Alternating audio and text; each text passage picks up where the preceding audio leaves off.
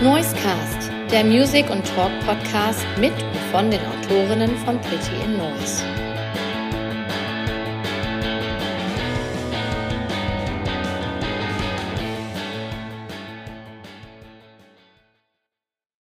All right, ladies and gentlemen, this is very new today. As you can already hear, I am not speaking in German.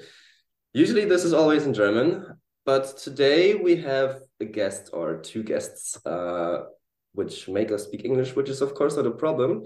We're very open to international guests and artists, and of course, we'd like to have more people listen to our podcast. And yeah, so this is Sebastian again from Pretty Noise, from the Noise Cast. And today I'm joined by the band PLAIINS in form of Chris and David. Hello. Hi. Hello. Hey. How are you guys? What's going on? Where where are you right now? Uh, we're both in in Hamburg at the moment. Um, yeah, just uh, just we're both in a at home in our own homes. Um, but yeah, it's a beautiful day today. Like the sun has really come out on Valentine's Day. Yes, very oh, nice. true. Yeah, today is Valentine's Day. Um, The day on uh, when we record this. Interesting. So um yeah, really it's- romantic. I, I feel like Sebastian, you planned this. Yeah, of course I did. I, you know, you have to have some kind of date on Valentine's Day, so yeah, exactly. I guess. Certainly better than none. Yeah, it's a it's a sneaky way of uh, not being alone, uh, I guess. No, I, I- I apologize um because we're kind of doing it in in English for me really because uh, I'm from London but I live in in Hamburg. Dizzy or or, or David uh Dizzy lives in uh, so he's from Bremen so he is German but um yeah it's kind of for me. Um aber ich habe ein Deutschlehrerin und ich habe zweimal pro Woche Unterricht. Very good, very good. Yeah. I am learning, I am learning but Nice. Getting there.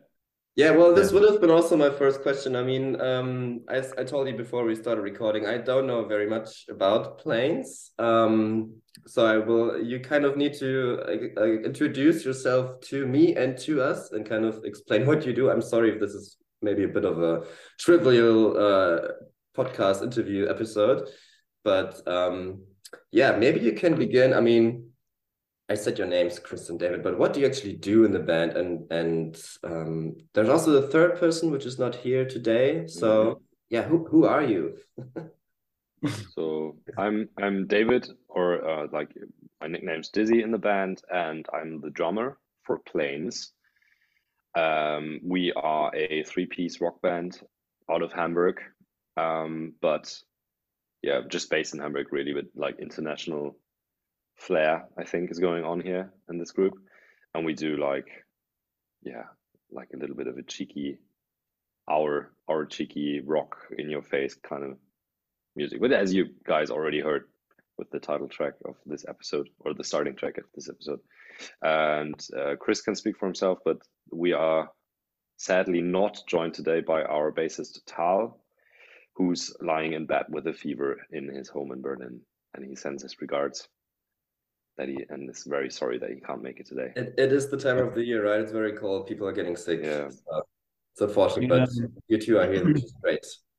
And just going off what Dizzy was saying there, like we're so Tal is from uh, Haifa in Israel, then I'm from London and uh, also kind of Hong Kong too, and then Dizzy's from Bremen. So yeah, we're a three piece band, but live we we have um like a, a guitarist, a friend of ours who plays guitar with us because um normally like all the guitar stuff is is written and recorded by myself and Tal but live at the moment anyway the majority of the set is uh, i don't play guitar. I rather jump around like a monkey man and try and yeah destroy things on stage So that's he's kind- not only destroying things; he's also singing. Uh, but oh yeah that's like right sorry i'm a singer that's, split, that's also I right guess. yeah. i forgot about that right yeah yeah sorry Not so I pretend to sing in the It happens.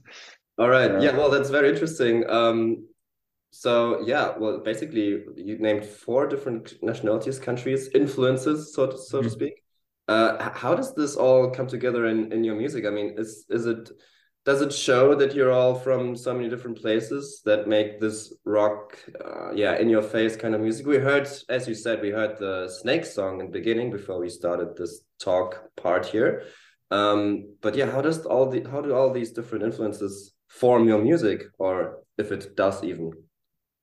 Um i think i think it does. Um like i think like for example, um, it's quite interesting um, with Tal that like his references of his influences and his inspirations are there are like you know punk um, Israeli bands, you know, uh, and that's quite interesting because obviously, or at least for, for me, I, hadn't heard of of many of them. Um, so that's always quite an interesting thing there because when you're pulling from influence like that, that's also the thing that informs you as a as a musician, as a writer, you know, as a, a composer. So that's always quite interesting. Um, but I mean, he he, you know, obviously like English and American music um, uh, is very prominent, you know, and I think you know we all know those kind of big bands and things. But it's always quite interesting when you get to the local band or the smaller band level, the ones that really influence you.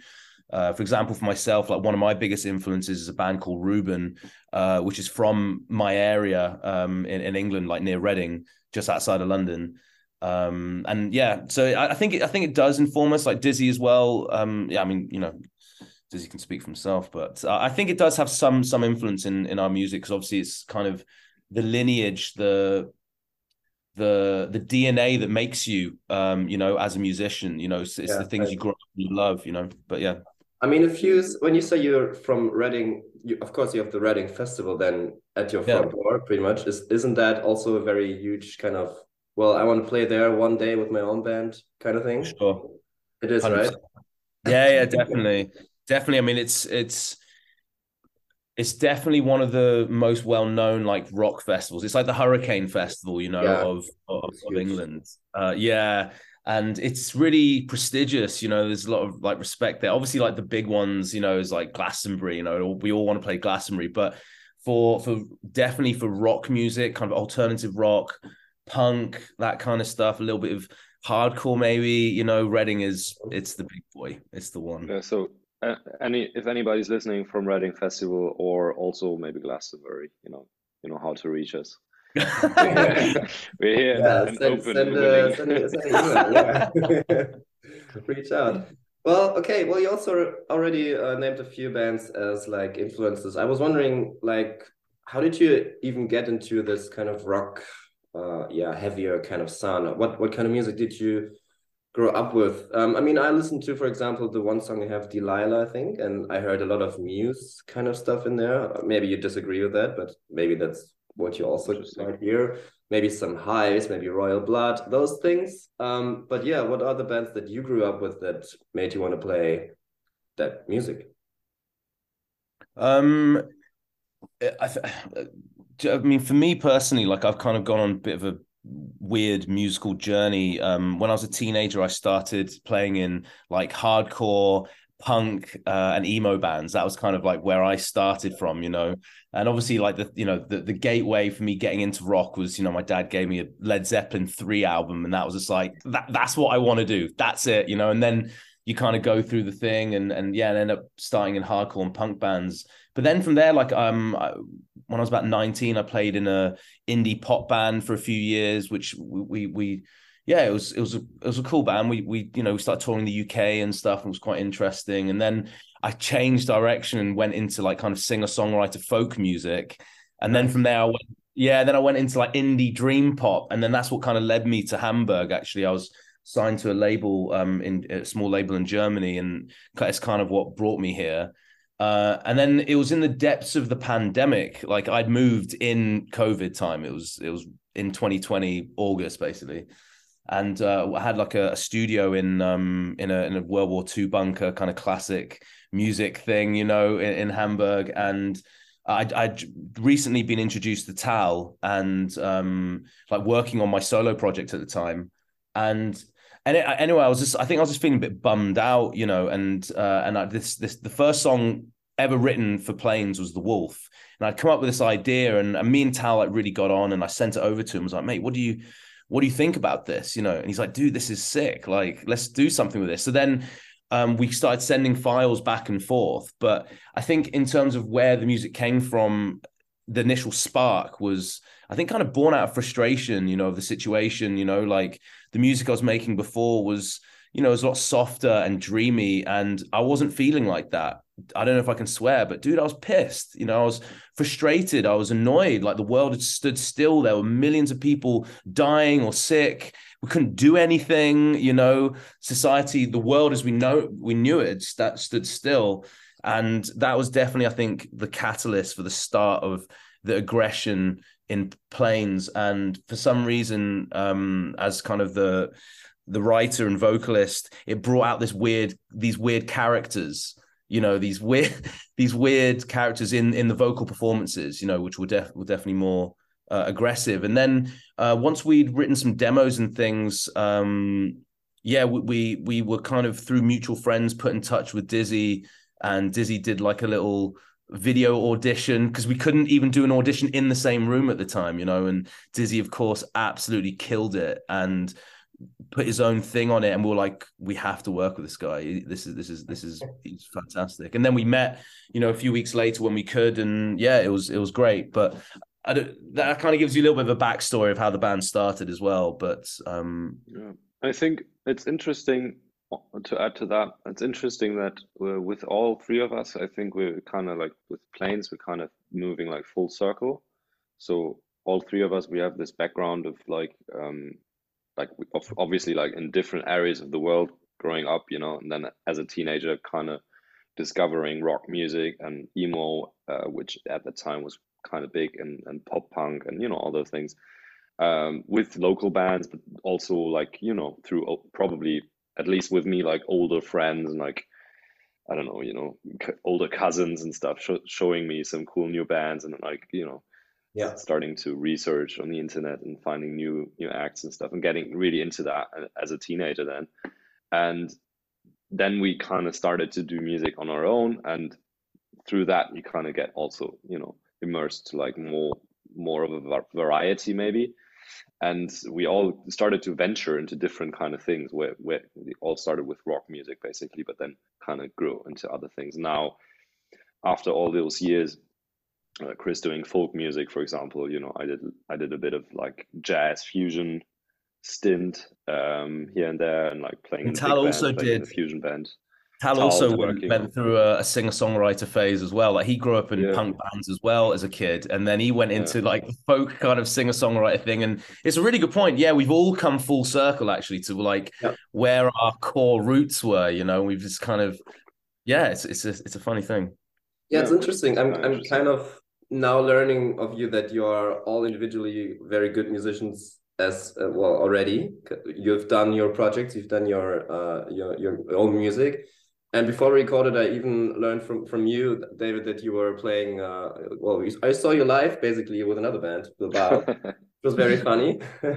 Without me yeah, realizing knowing, that. yeah.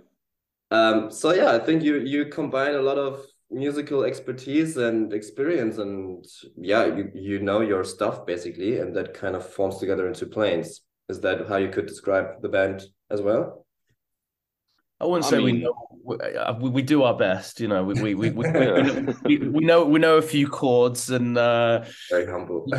we try no, our best. we certainly have our experiences with other groups and like all been on the road a bit, you know, all been mm. around the block a couple times, I think. Yeah uh, before starting this band. Um, but we also all have our like individual things, like um, scenes. I I think we we grew up in like not not speaking like in genres or types of music, but like I my like my father is a working musician, um, so I have had a lot of contact into like a let's say quote unquote like professional uh, realm maybe or like professional scene Mm-hmm. So, you know, that was a, a big, I think just it's not like about better or worse or like, you know, more professional, less professional. That's not the interesting thing about it. It's just like, um, it's a different mindset, maybe how you look at music or working in music, maybe. Um, than if you grow up in, in like in a, in a non-musical household where like not nobody can really imagine what it's like to work as a musician full time. Yeah, true. And I think um, well, that's quite interesting. Influences as yeah, well, because, like and, and thinking about like how do we you know how do we go about this but in the end of the day we just want to make good music and can work with the tools that we have sorry chris go ahead man Oh no, no, it's it's, it's interesting though because yeah, like both Tal and and and my parents, um, they weren't from a professional music background at all. You know, it, um, they're all music lovers for sure, um, passionate music lovers. But yeah, I think, uh, I think when you have, you know, like you said, Dizzy, like your dad is a professional um, drummer. Um, I think it does give you um, an insight at an early age that it's possible. You know what I mean? That it's possible that mm. you can also make contributions to to music as well um and and make great art which can go towards it at a high level you know because you know when i was when i was 16 playing punk shows in reading like i had no idea that this, this could ever be anything that would go any bigger than that. You know what i mean? I, I that's that's how big i i'd made it at that point. I, you know I, I i was i was the king of the world you know? Me and my little my me and my other three bandmates at 16 years old playing you know these tiny clubs like that that was it. We'd made it but um but anyway yeah it's, it's it is interesting. Yeah and it can only only get bigger and bigger. I mean look at where metallica is now or something. I mean yeah it you can always grow as a band it's crazy to think how how far you can take take something yeah it's, it's insane yeah, yeah. really yeah but I mean, they they've been at it for quite some time as well. They, yeah, they've been around for not just since yesterday. That's true. They've got a head start, but we're we're gonna get there as well. But it's, it's interesting, Sebastian, what you're saying about um some of the like different influences and stuff, like in terms of band references and things. Um, yeah, I, I um I I don't know. I, would say the PLAIINS has got quite got quite. I can't bloody get the words out of my mouth. Um, I think it's got quite an interesting mesh of of of band influences. I'd say. I think we're definitely pulling from, you know, for sure punk bands and post punk bands for sure, and alternative rock bands. You know, from anything from you know Queens of Stone Age on on one side of the field, and then IDLES or Amyl and the Sniffers, or even going further back, you know, bands like Joy Division and so on, um, at certain different approaches and um certainly like vocally you know I, I my influences for playing specifically are you know like Roxy Music or the Sex Pistols, you know, that kind of delivery, that kind of just, it's so, it's just, there's some magic there, you know. Uh, and then, yeah, and then when it comes into the more aggressive stuff, obviously, then you're pulling from all, from all the different bands from the emo, you know, hardcore scene. Um, yeah, there's so many. Um, but yeah, right. I think we froze. Oh no, we're okay. Um, but yeah, anyway, you, you're making some references like Muse, and I can't remember some of the other ones you were saying um, as well. Maybe the, the Hives, which, which blood, yeah, the, we've definitely talked about a lot about Hives guitar sounds in the rehearsal room, and like that's that's absolutely true. I I think um, yeah.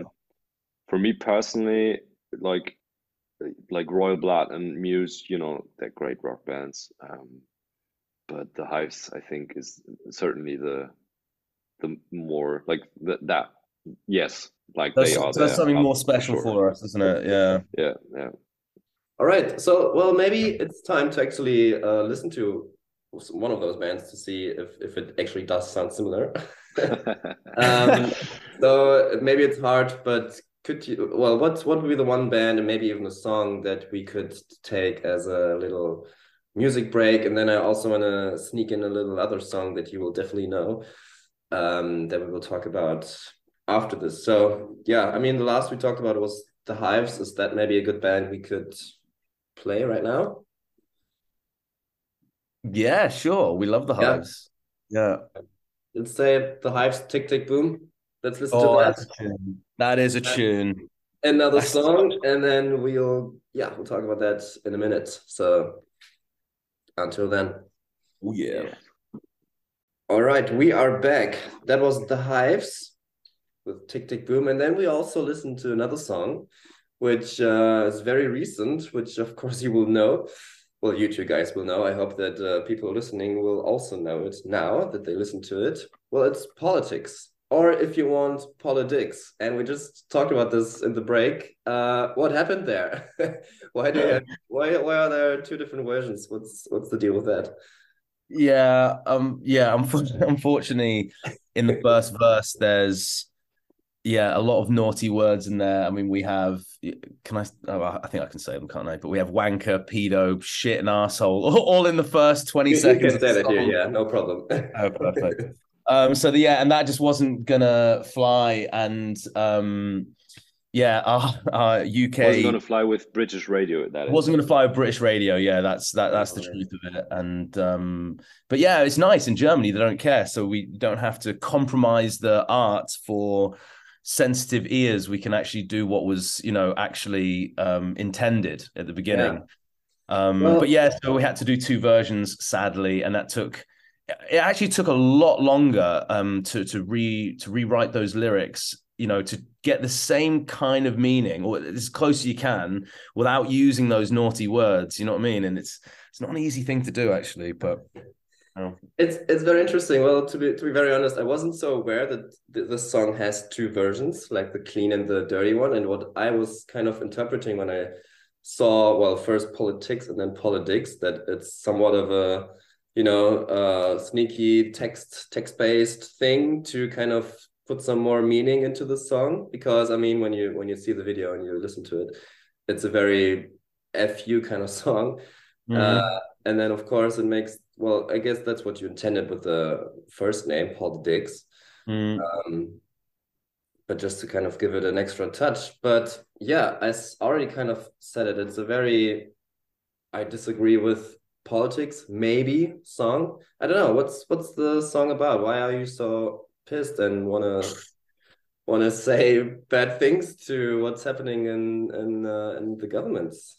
Um, yeah, uh, uh, it's not that we hate politics in general. I think uh, we can all uh, agree that there are certainly issues and problems uh, in many of our governments. Um, but I mean, I started writing um, politics in February last year, and it was just coming off the back of um, Partygate. I mean, um, I don't know if how much was aware Uh, yeah, yeah, yeah. Partygate by Boris and his crooks and crony mates, um, all getting drunk uh, in yeah during COVID when no one else is allowed to go see their loved ones, go see their mum dying on their deathbed and stuff like that. And he was there on the lash with his mates. Um, and it was just coming off the back of the like the Sue Gray report, which was like the official report in, investigation about that.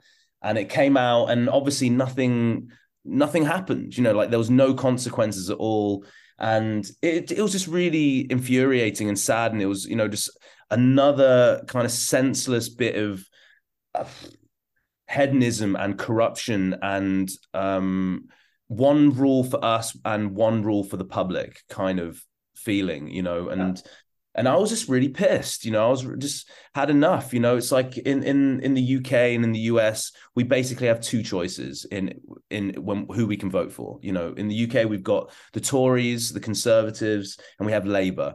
You know, and they're being honest, they're both as useless as each other. You know, and one basically only really looks after the super rich, and they'll do anything to do that and the Labour are also, I mean, they've got such a bad reputation after you know Tony Blair and and and, and everything else. What came off the end side of that, leaving them in the country in so much debt.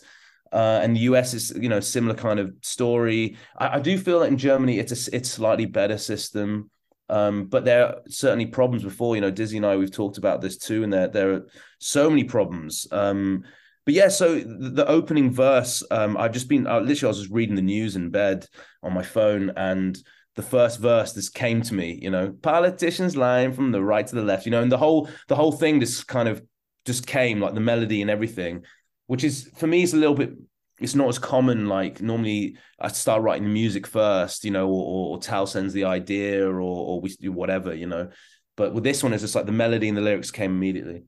Um but yeah and it's not really that you know we hate politics in general it's it's just saying that i we feel like at the moment there's no one who's really actually representing our values and our needs as a society and as people you know like who, who, who can we really vote for who actually truly represents our views you know? Um and i think especially the youth we feel disenfranchised. We feel like there there's not really a point in doing it you know? And there were a lot of this kind of push to get the youth to vote and be more involved. And then there's the judgment of the people who don't vote.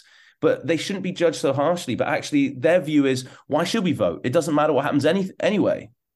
Do you know what I mean? And it goes down to even our education system as well. You know, there's a line I wrote in the second verse, which is like, you know, I'm educated dumb. You know, it's it's we're we're edu- in England. We're not even taught about politics. You know, we're not even taught about like really our fundamental uh, needs as as a per, as a as a civilian. You know, about taxes or about politics, and you know, we do. You know, this is what democracy is about. We have the power to choose to some degree. You know, to make changes again to some degree. Um, but yeah, that's that's what the song's really about. And once I started diving deeper in this, you know, I started really thinking about other aspects of politics too, in terms of uh, how how the media also, um, you know, during the Brexit time and so on, about the manipulation and and things like that. So it's all kind of squashed in this one song, as as hopefully as uh, co- cohesively as possible. But yeah, yeah, no, I think right.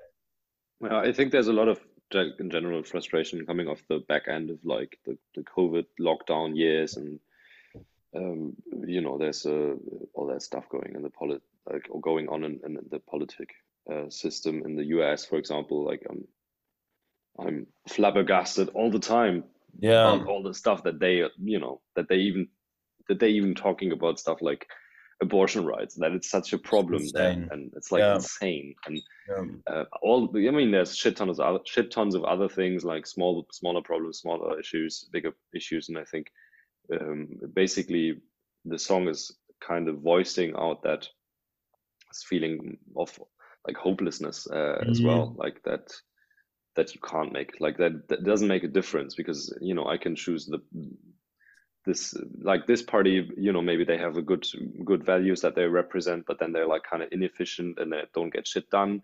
And there's the other party which is like super corrupt and there's that you know like and this doesn't really where do i go with this? But at the end of the day of course we do support people going to vote uh, Yeah. and try, trying to work on it you know like and i think there's probably good people there as well and i think the system that like a lot of like good people have to still work in a system that's making it hard for them with all those lobbyists for example and the media sometimes like you know t- twisting the story because of sales or you know whatever Yeah, and and, and then Um, and that's an not easy.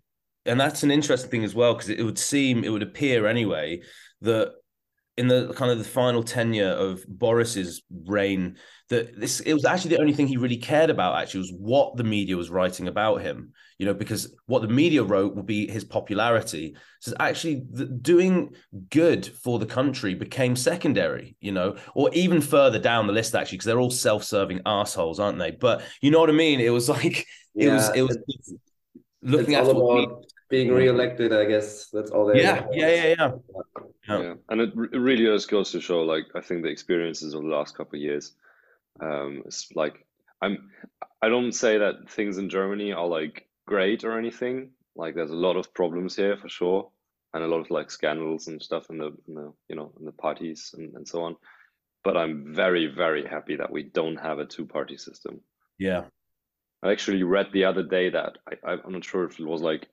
Washington or like some other like really you know like U.S. president from way back who gave like warning. He, he said like let's not like let's don't go that two party system. It's gonna be shit for the country. But he like the the the mighty at the time didn't listen to him. Now we got the mess. Yeah, politics. Always one of those topics you could uh yeah, kind of go into very deeply and talk about forever, it's kind of. But so I mean, I asked this question, I mean, this is of course your latest single now. Um maybe by the time this episode will come out, there will be new. We will talk about that later. But I just wonder um as what kind of band do you see yourself or you want to be seen? I mean, this is of course very political as it already says in the name, politics or politics. But then you also have, of course, other songs. I mean, there's Delilah, which is about the relationship, I guess, or Dead Ringer. When you go by the just by the by the um, artwork, it's about very different topics. Um, what's Mm. the if there even is one? I mean, what's the identity of what PLAIINS, well, talks about, puts into music? Um, I think you know. So I'm I'm the the lyricist in in the band, um, and I think for me, there there are no um, boundaries uh, of what the band can talk about. You know, um, you know, Tal and Dizzy are incredibly supportive and understanding um, of that. And when when I do, you know, bring in uh, a song, or you know, once we've worked on the song and the lyrics start to, you know, start to form, and there's a concept there. And sometimes the guys as well would say, "Oh, you know, maybe we could write about something like this, you know, this kind of topic," and then I'll go off and and maybe that'll be the springboard or the the inspiration to do that. But um, you know, it was interesting once um, politics was written. Actually, um, Dizzy actually asked me, was like, you know, and we had a conversation about it. What is it about? Because it's important for all of us that what we're talking about, we all believe in. It has to be something, you know, it, you know. Um, the good thing is that we're all, you know, we're all friends, you know, and we're all we're all tight, and you know, we're not, we haven't got like a secret, you know, I don't know, weirdo in the band who who really loves I don't I'm going to say something really rude in a minute but like I don't know fisting pumpkins or something you know what I mean? And like the next single is about that. And they're like dude we're not so into fisting pumpkins man. That's not really our thing. You know what I mean? But um we, we do talk about things openly about like once the song has been written what it's about and we talk about it. But for, for me personally I don't think there should be any limit uh to what um we can talk about you know? Because in the day right. we're we're human beings and um, if it's if it, it is a love song, um, then it's coming from a genuine place. It's it's coming from an experience that I'd gone through, you know, and I'm all going through and and pulling those in, whether it's something about politics or about society or about friends or about dishonesty or, or whatever it is. Um, the way I look at lyric writing is that there are no limits to what we should talk about that's how I look at it. You know, we're not we're not like um, you know, only talking about love or something. I fucking hate those bands that do that. To me, it's so um cheap. I think yeah. that's what it feels like. It feels cheap. You know, I think um love is something that we all connect with and it's something we all go through. Um, but that's just one aspect of life. It's a big aspect of life, but there are so many other topics, you know, yeah. To, I mean, you're also just you're just people, right? Like everyone else. Yeah. These things happening, so of course you will write about it at some point. Hundred percent. We, I think we see ourselves like in this, like, um, this, yeah, uh, uh, looking for the word. Um, I think we see ourselves like kind of in the vein of the bigger bands, like in that punk hardcore scene. They have, I mean, they have songs about beer maybe you know but then on the other hand they have a big song about like big issues or like big topics like political change or i don't know friends who maybe died of suicide or drug abuse or yeah. you know whatever so you have the scope of like you know and i think just re- represents basically what life is also about like you have you know there's a day where like every everything seems like shit and like you know you might as well jump off a bridge something because it's like really going downhill for you personally. And then we want to talk about that and maybe like you know help work through it and maybe help recover some hope or whatever you know. Um, and then there's another day where you're just like it's all good and you're just happy that i don't know there's a bird sitting on your balcony something i don't know. The little ray of sunshine or you're angry that i don't know someone stole the newspaper out of your uh, what's what's it called? Letterbox. Letterbox. Letterbox. I don't know. Like that is a shit example, but you know what I mean. It's like yeah, yeah, yeah. yeah. No, it's totally. life. Yeah, it is life, and there's so many things to talk about. So as I said, yeah, why why wouldn't you? What's just been interesting. I mean, there's of course bands who, um, as you said, Chris, who only talk about this one thing and. Uh, I was just with this new song. Are you going to be like a more political band now, or what's that all about? But um, yeah, I think it's a good approach that you kind of leave yourself open to all these things. So can you, hmm. you can you won't limit yourself lyrically and possibly also musically. I don't know, but when it comes to music, I mean, uh, when I listened to your music, the first thing uh, I thought, well, this would be really good live. this has to be seen live. I mean, this this kind of music, the in your face, the really thank you uh, ongoing. Yeah, it's. I mean, as we also said uh, before we recorded, we uh, where I saw you um, with Bilbao, David. Before this was at Repub, at Eurosonic, not Reeperbahn, Eurosonic, and you have all these rock bands there too. So um, what I wonder is, how do you go about, yeah, playing live? I mean, do you have? I don't want to always ask about comparing yourself to other bands, but maybe you when you talk about your live shows and you think, oh well, this band does it really well, and we should kind of see if we can do something similar. Um, yeah, how do you go about that? What can we imagine you playing live? Maybe in terms of other bands that are also yeah well. I'm only I'm only laughing by the way, Sebastian, because Dizzy and I had a conversation about this a few months ago. Oh, okay, we? yeah. Sh share your thoughts. What were you talking well, about? I think what what the end like conclusion was is that we want something which is like pure energy and pure emotion and feels and in a way loose because you're kind of just reacting a lot of the time um, on on that just pure emotion and that cathartic release of energy you know right.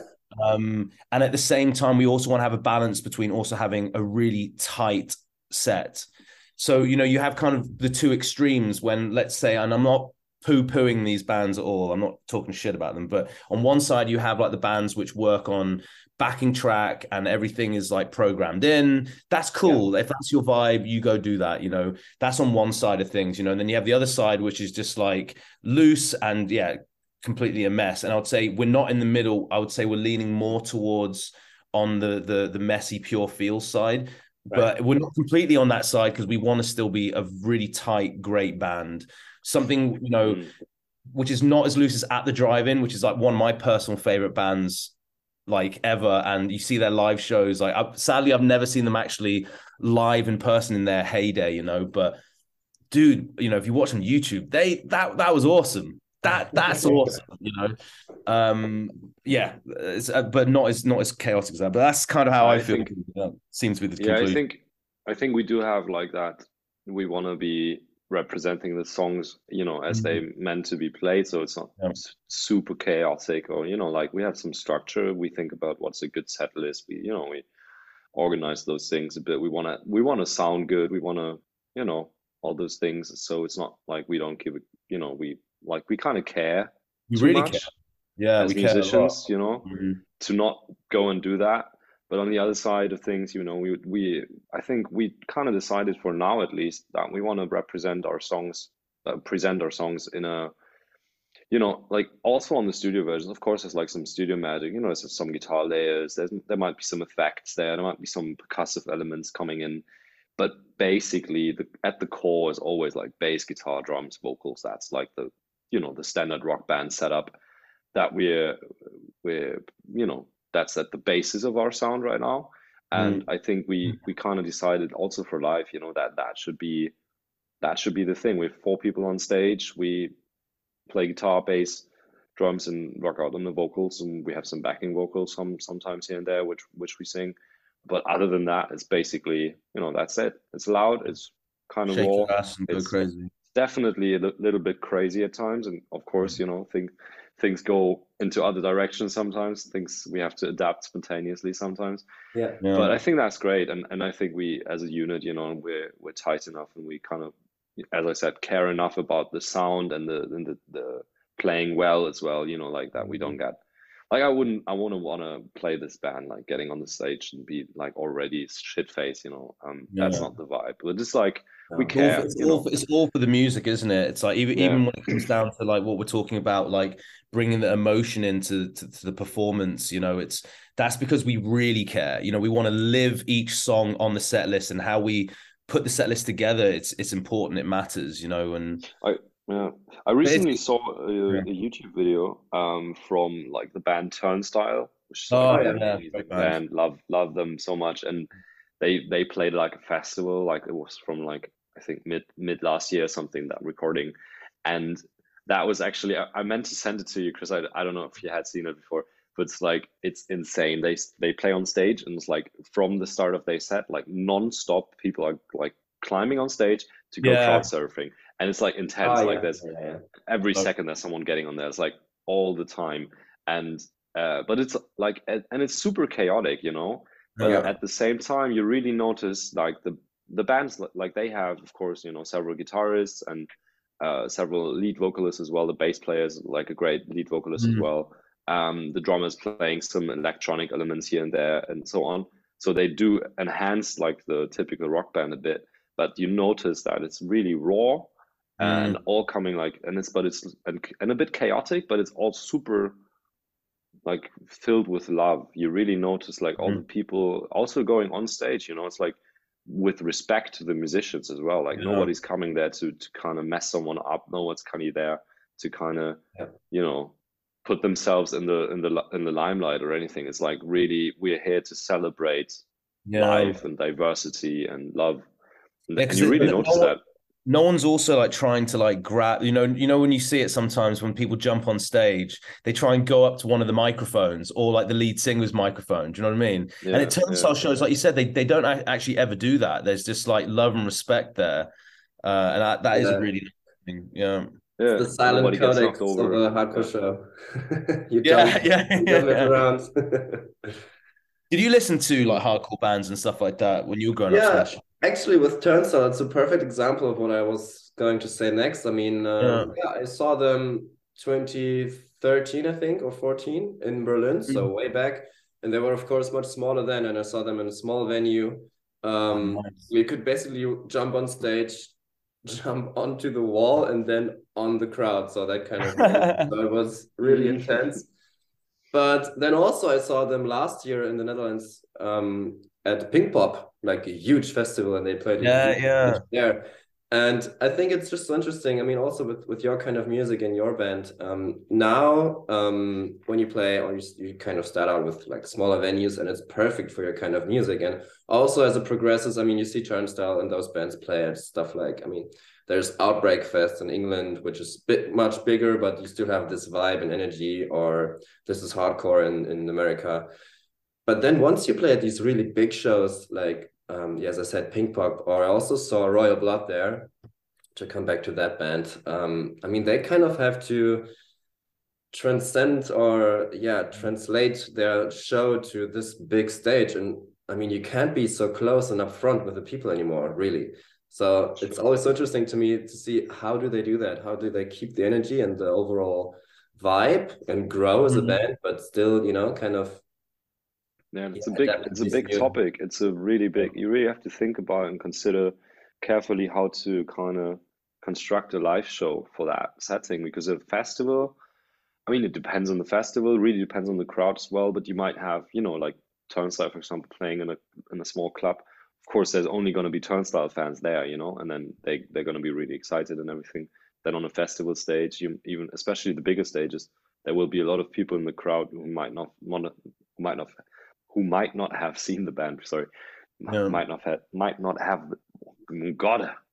Fucking God. might not have seen the band before yeah yeah, yeah. Yes. I cut that out. No worries. The cat got my tongue.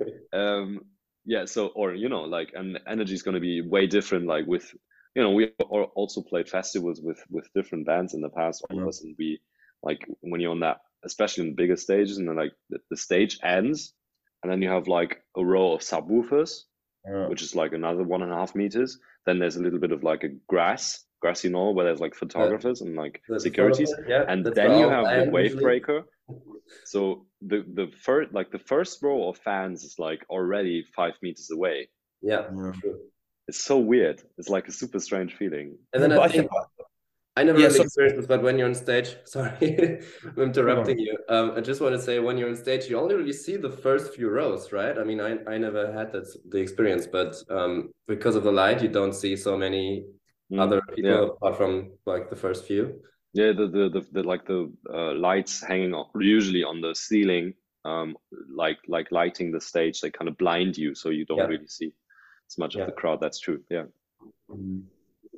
Sorry, Chris, go Yeah, ahead. but no, no, but, uh, it, but the thing is, I think at the same time, you know, there are, you know, really big bands who still just, just stick to their guns, you know, and just do their thing, and they still fill the space, and they still have a big sound, you know, like you know, we mentioned earlier, you know, IDLES, for example, now are playing main stages and have been now for a few years, you know, at some of the biggest biggest festivals and it's still just the band. You know, there's no electronic. Well, okay, saying that on the newest album there is some electronic elements, but um, you know, before that album they were still sticking to their guns. It was just the guys and guitars and you know, blah blah. Like, yeah. Um, so yeah, I, I don't know.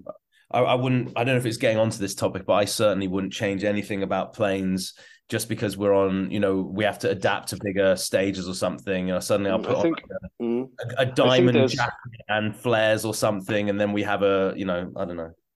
I think there's some definitely also with those bands, you know, they they will be backstage talking about like how to how to create the same kind of energy as they can in a small yeah. for a bigger stage and stuff, and they will think about certain things. I don't want to get into too many details because I'm a huge fucking nerd when it comes to shit like that, but uh, the listeners probably aren't. But like, uh, like I don't know if if if people have thought about this, but do you guys ever notice how like with arena pop bands, like big rock acts or arena pop, you know, like the the, the mm-hmm. big acts playing like bigger stadiums, you know, like um those bands like almost always have the drummers like a really big drum set. Do you ever notice that? Like yeah, shit tons of like I always symbols, you know, like, really... like a whole fortress. Uh, and they and they always play like so, like yeah. big movements.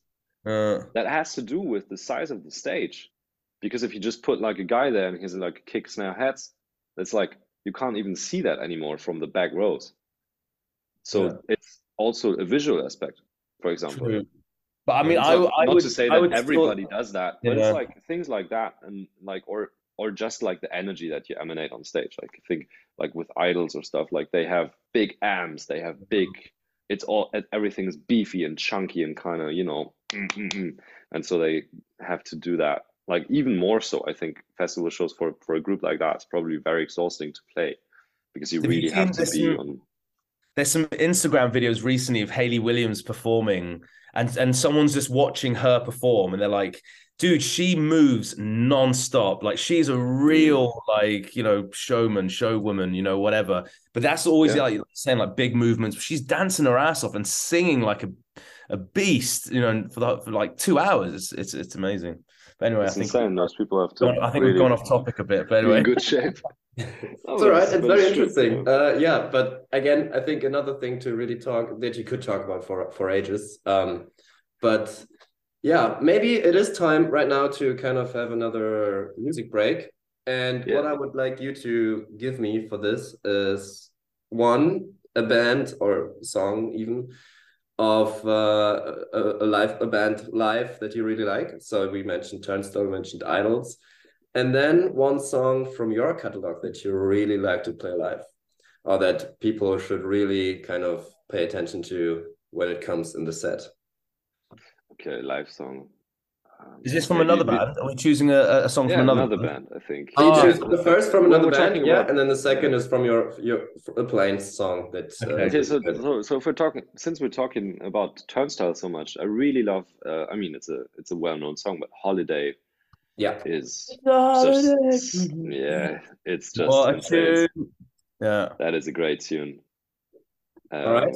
If you can squeeze in another one, if we can squeeze in another one, do Arc Arsenal by At the Drive-In. Arc Arsenal. That is a banger. All right. Um, what was the other one? Um, it was one of ours. One of ours that we yes. really like to play live. Uh, I uh, really like to play all of them, but yeah, we've done snakes and politics. Capital's always really fun to do live, isn't it? Because we're all kind of like yeah, doing, doing the backing vocals, and we're all like kind of shouting and jumping around like animals. That's that's always a fun one to do. Okay. All right. Uh, yeah. Oh, it's blindfolded as well, though. That's that's we normally do that towards the end of the set, and that's always crazy. They're all fun maybe, though. They maybe are... maybe later if we have more time, we can listen to. Yeah, it. Th- there's there will be another break. Don't worry. Yeah. Capital Capital is definitely a fun one. Yeah. yeah. Okay. Well, let's take that Capital and then turn Turnstile at the drive-in, and uh, yeah, we'll talk about what's coming next after the music break. And we're back for the last part of this podcast with PLAIINS. I'm still joined by Chris and David. And hey. yeah, we just heard some really cool songs to look out for live. I mean, Turnstile and At the Drive In, which is, of course, not PLAIINS, but good references to what we might see with PLAIINS, maybe, and mm. then Capital by PLAIINS. And well, I mean, how to end an interview or a podcast episode the traditional way is, of course, to ask what's coming next, and that's what I'm going to do now. so, yeah, I mean, I already know that you will release an EP very soon. I'm a bit stuck on the date right now. Sorry about that, but I mm. also know that there will be another EP later in the year. Somebody yeah. uh, whispered to me. So, yeah, maybe you can just give us a quick rundown of what we can get from you. Yeah, sure. Um, so yeah, we're we're we've got another single coming out uh next month and we're actually dropping um, a new track every month uh, indefinitely. So just that oh, there's wow. no yeah, there's no end to that. Um, yeah, and the, the EP comes out. This EP comes out in in July, and then yeah, and then we've got a, a really fun cover that we're doing. Actually, we're we we've done a yeah, it's it's sounding really cool. We're, we're quite excited about it. We're going down to to work with our producer, um, one of our producers we work with, a guy called Manuel Renner, who also mixes and masters our music. Um, so we're going to finish off that cover song. That cover song comes out on uh, in the summer. I'm not going to say when, but in the summer. And then yeah, and then we then we start um, releasing the the third EP. Um, start releasing a bunch of tracks from the third EP. Um, but yeah, that's the plan at the moment. We're we're aiming to um, released four EPs. Um, yeah, and we we yeah we, we've been talking about um, potentially we're not 100 percent sure yet. Potentially doing like a vinyl at the end of the four EPs and and um, gonna actually put it out to to our fans um, if so they can pick their favorite songs from the four EPs and we'll get a limited you know copy of uh, of, of these vinyls pressed you know um, nice. from the four EPs whilst we work, work towards our debut album. Um, yeah. But at the moment, you know, we're just focusing on on the EPs and and slowly but surely adding to our debut album as we go. You know, that's that's interesting. One one song per month. Uh, I never heard that before, to be honest. Mm-hmm. Why? How did you come up with that? I mean, is that yeah? Just um, yeah, the thinking behind it is, um, I mean, obviously the traditional form is you release one single, maybe two singles from a five track EP, you know, and then yeah. release your album. I think the truth is, is um, we're just living in a different world. You yeah, know, you really... more singles today, right? To feed the algorithms and keep. Yeah, and, and also it's. You, but also, do you know what? You know, it's like some of my favorite bands. One of my favorite bands is Thrice, right? And they are right. like one of my favorite bands ever, ever, ever. And they just released a new album. It took me two weeks to listen to the full album Right. Do you know what I mean? And it's like yeah. that's like my favorite, favorite band. So like even finding the time to sit down and listen to a long play, you know, uh, to to a full album, it just takes time. And I think now we're really really busy, and I think being able to drop a, tr- a track once a month, that's something nice. You know what I mean? If you want to listen to everything all in one go, go listen to that. But at the moment.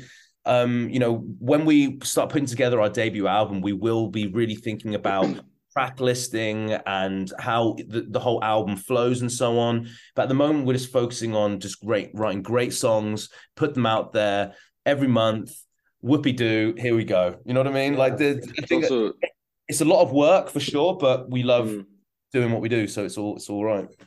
Yeah, I think also it's a kind of nice way because, uh, like, of course, there's a marketing aspect to it. There's a thinking, like, it's a certain strategy that we're doing now, being relatively fresh on the market. But also, we just have a high output. So we write a lot of songs, we record constantly, basically.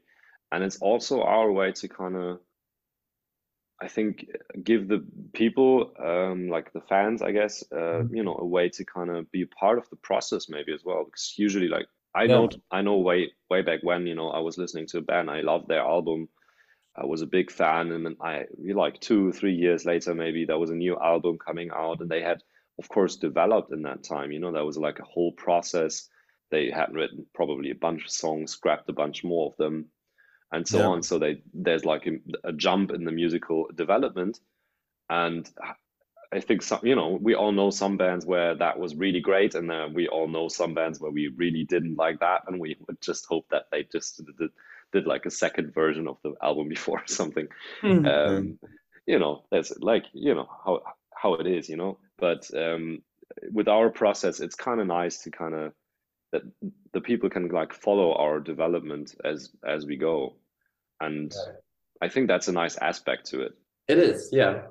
No, I, I think it's really cool. I just haven't really seen that with a lot of bands, but that that is the trend. I mean, like back in the day, they used to do well, single, single album, hmm. and then again, single, single album. but the different today. It's definitely I know, I know we're really short on short on time, but I mean a lot of it. You know, if you look at like the Beatles, for example, you know they were dropping two albums every year. They were dropping an album every six months. You know, when when when they were off in the studio um, in Abbey Road working on Sergeant Pepper's, you know, the press were like, "It's taking them five months. They've lost it. They've lost it." you know, and then the next album they drop is Sergeant Pepper's. You know what I mean? And I think a lot of it to do is it, it is just to what the technology is doing at, at the time, and I think. Yeah. Musicians and artists, anyone in the art realm becomes way too nostalgic and way too, they romanticize too much. You know what I mean? When the truth is, just if you love what you do, just go fucking do it and just put it out there, you know, and then we can go out and play shows. But I think that's the that's how I look at it, you know. yeah But- as everything comes back full circle in the 50s songs had to be super short singles because Yeah. of the limited time on the physical uh, uh, uh you know the lps basically or the like the Yeah, yeah, singles yeah, eps you know they were so short so they had to limit recording time that's Yeah. interesting you know because everybody's saying now a song is getting so short because of the shorter attention span of people. Yeah, people yeah, there might be some truth to that i'm not i'm not arguing that but it's just everything comes full back circle like com- comes back full circle always like Yeah. Always, it's yeah it always comes back. Yeah. You're never safe. yeah. All right. Well, before we run out of time on this uh, Zoom thing that we do this on, um, for everyone to know how this works. So yeah, well, to everyone, check out PLAIINS. Um, check out the music. Um, go see them live soon, I guess. yes I please hope. come I hope to see you live one day. Yeah, we will be Um, announcing some live dates over the over the course of the next uh, weeks, probably. You know, some festivals here and there. Um, Nice. We'll and we'll some, we'll, we'll some, some stuff's in the mate. Works. Yeah, mate. Awesome. yeah. And before I let you You- go, You're you're based in Holland, right? I'm in the Netherlands. Yeah. Yeah. Okay. So as soon as we as soon as we know we're near um, Groningen, we'll All we'll hit you up, man. We'll, we'll yeah. Please do. Yeah, we will we will be back. Yeah, to I well, I. I really want to see you live, so that'll be yeah, that'll be awesome. But yeah, before I let you go, I want to have one or two more songs to finish up this episode.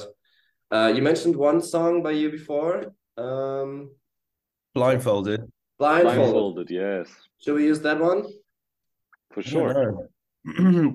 what do you And think? then, yeah, one more maybe to really Dead get off- Ringer? Or, or Flamethrower with the you choose. Dead Ringer. Flamethrower, flamethrower. Boom. There we go. That's more fun to play live. That's, All right. so fast. It's so fast. oh God. Yeah. Great way to finish the episode. So yeah, thank you guys. Dude, thank Uh, you so much, man. Thank you for having us. this- I think this Thanks will shut down us. any second now. So uh, Yeah. we'll see each other soon. All the best. Yeah. coming. And uh, yeah, check out PLAIINS. Thank you. Thank you so much, guys. See you guys. soon. Take care. Thank you.